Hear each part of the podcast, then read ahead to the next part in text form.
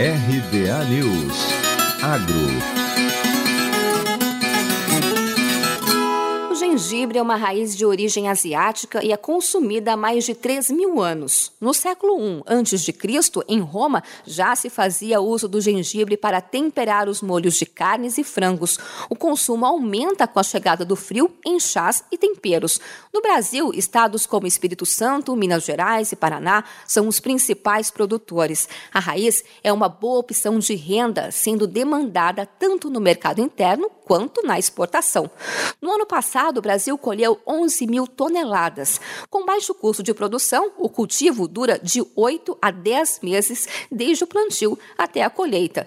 Técnicos do Instituto de Desenvolvimento Rural do Paraná afirmam que o gengibre pode ser lucrativo desde que o produtor invista em sistemas sustentáveis, adotando boas práticas na produção e na conservação de solo e água.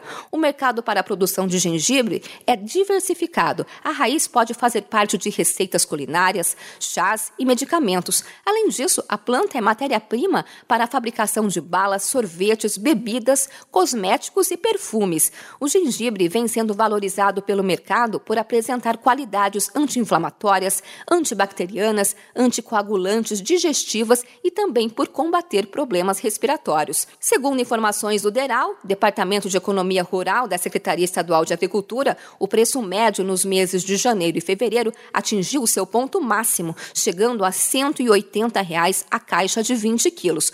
Porém, o gengibre não está maduro nesta época do ano. A maturação ocorre a partir de junho e julho, período em que o preço cai 50%.